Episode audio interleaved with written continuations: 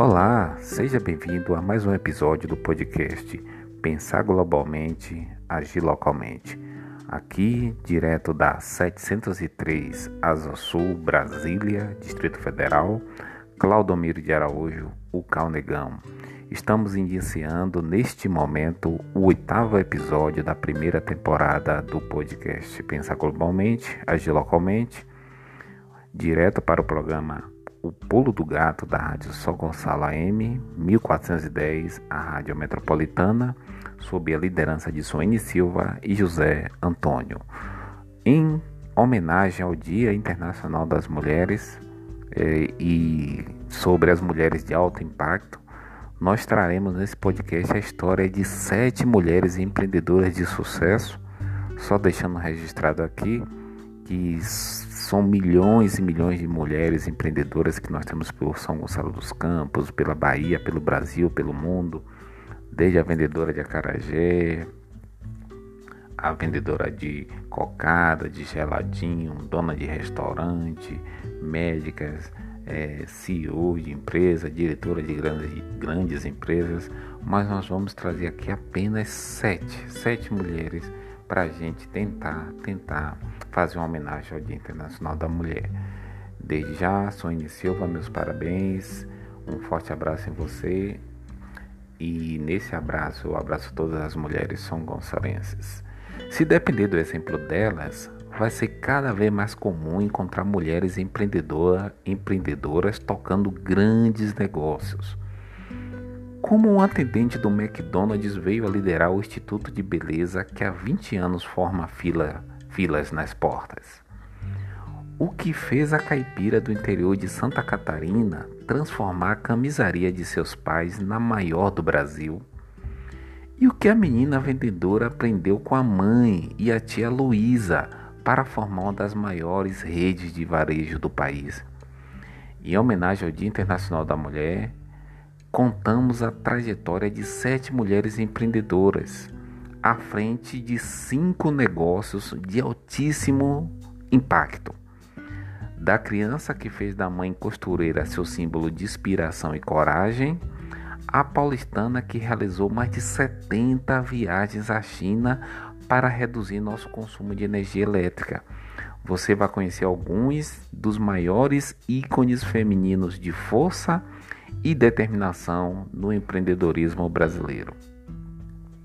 Vamos começar contando a história de Luísa Helena Trajano, ou Trajano, né? Luísa Helena Trajano, do Magazine Luiza. Luísa Helena Trajano é uma das mulheres mais poderosas do Brasil. Por 24 anos, esteve à frente do Magazine Luiza, uma das maiores marcas do varejo do país, com e-commerce, com e-commerce e 113 lojas físicas. E-commerce, e-commerce é a loja virtual, né? Distribuídas por 819 cidades de 21 estados.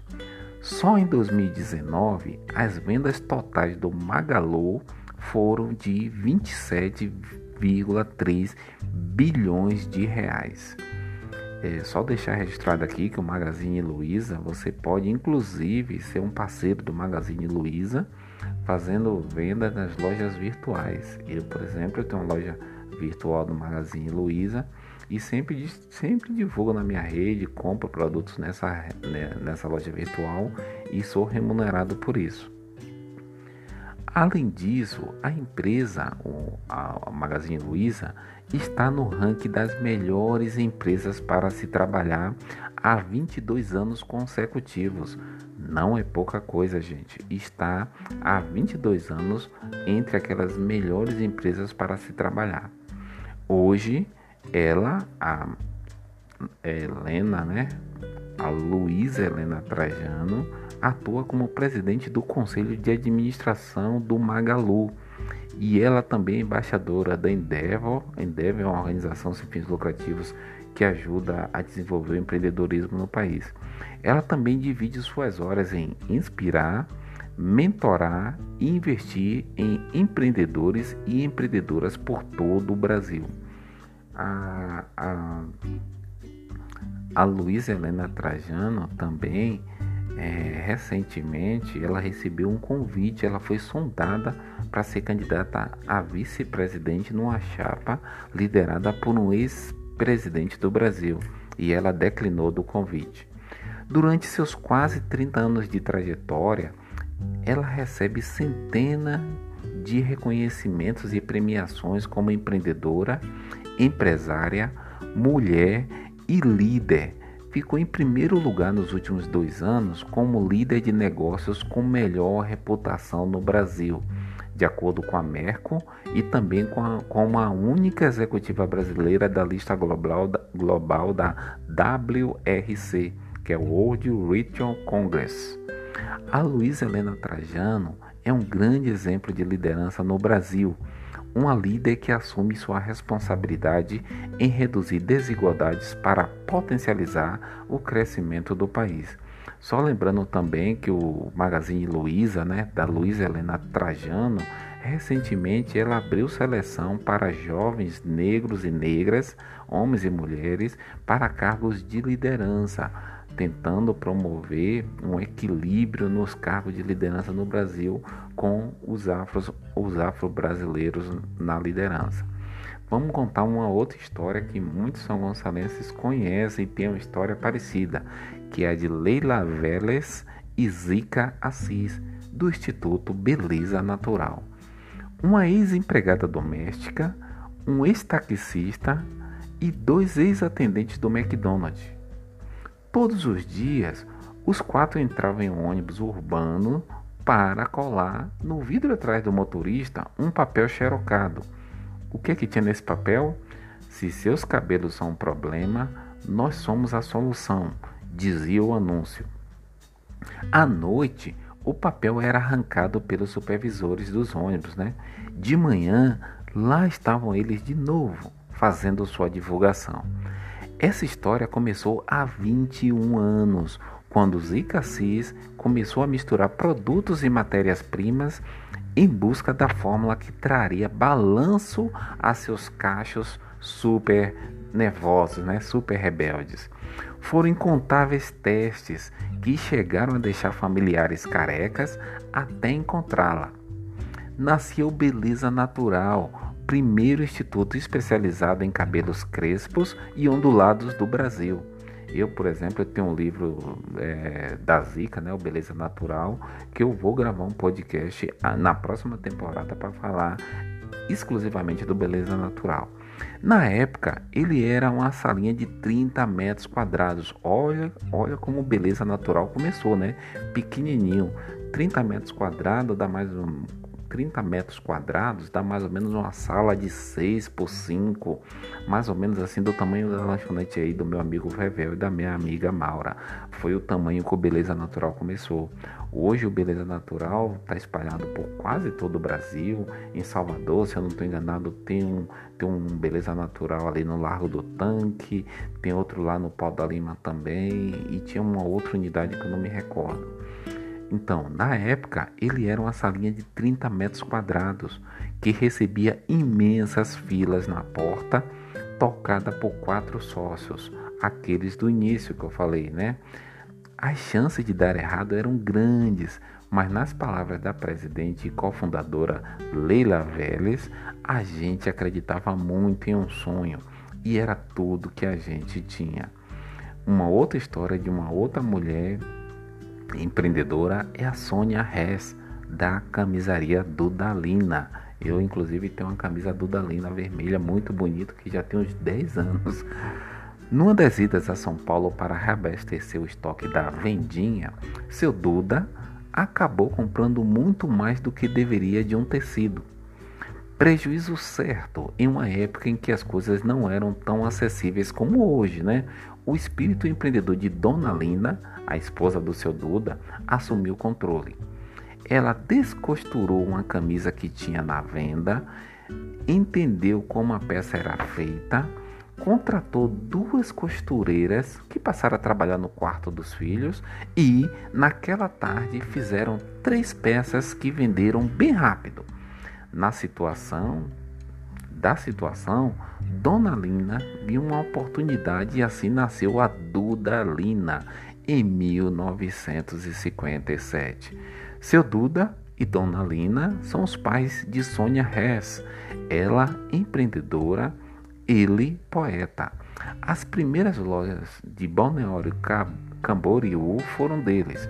Segundo Sônia, as, as tocadas pela mãe, de quem herdou a sensibilidade para os negócios, eram muito mais bem-sucedidas. Com 11 irmãos homens, Sônia assumiu a presidência da camisaria fundada pelos dois e a transformou na maior exportadora de camisas do país. Perguntada se ser mulher atrapalha, ela respondeu que não. O que importa é o espírito empreendedor.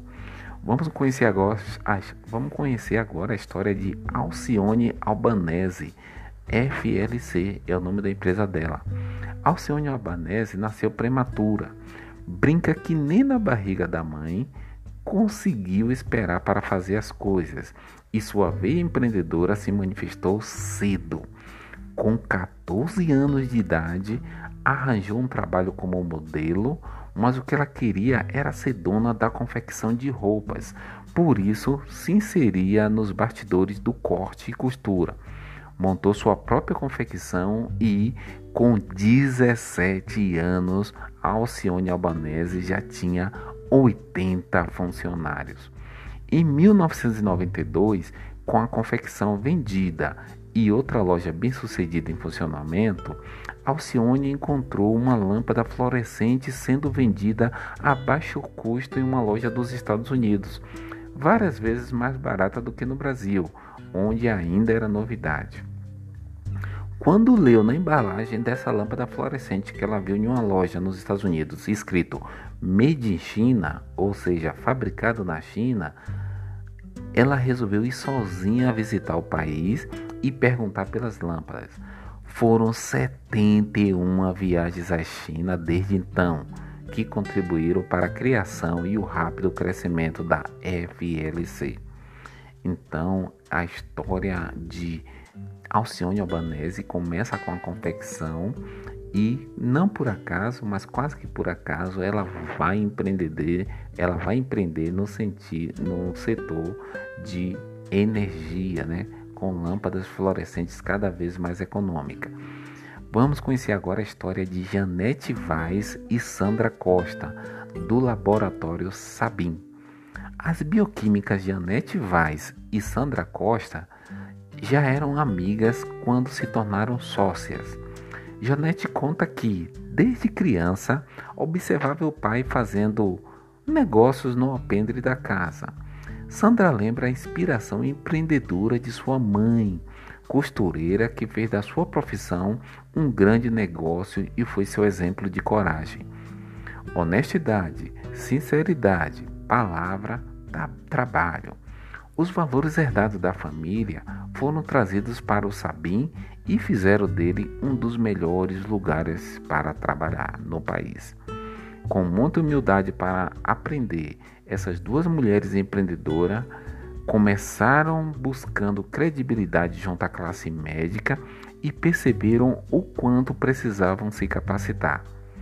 Diz elas: Nós não sabíamos fazer gestão. Éramos duas farmacêuticas, comenta Janete. Com apoio de profissionais especializados, o Sabin, vocês devem ter já ouvido falar do laboratório Sabin, que começou com apenas três funcionários, alcançou a marca de 2 mil. Aos novos co colaboradores, elas repetem a frase que se tornou um lema desde então.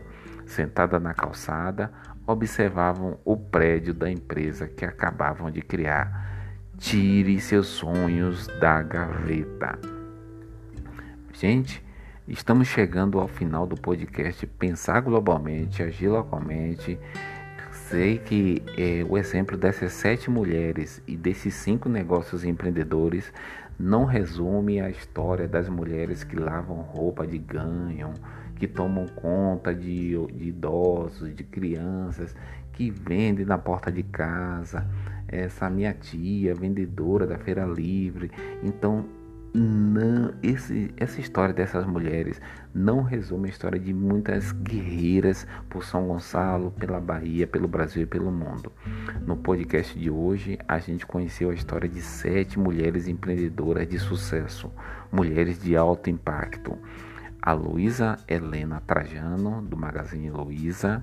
Falamos também da Leila Vélez e da Zica Cis, né, do Instituto Beleza Natural, só deixando claro que é, o, o, marido da, da, da, da, da Zica, né, ele vendeu táxi para investir no, no, no salão, no, no, projeto da, da esposa e o irmão, e o irmão da, da, da Zica trabalhava no McDonald's, assim também como a namorada dele, e acabou a família, né? A, a Zica e o esposo, a Leila e, e, e o namorado, o irmão da Zica, se associaram e fundaram o Beleza Natural. Também conhecemos a história de Sônia Rez, da camisaria Dudalina. Também conhecemos a história da Oceane Albanese, da FLC, que tinha uma confecção e acabou migrando para o mundo das lâmpadas fluorescentes, né? E também conhecemos a história de Janete Vaz e Sandra Costa do laboratório famoso Sabim. Aqui, direto de Brasília, para o programa O Pulo do Gato da Rádio São Gonçalo AM, 1410, a Rádio Metropolitana, Claudomiro de Araújo, o Calnegão. Forte abraço e até nosso próximo episódio.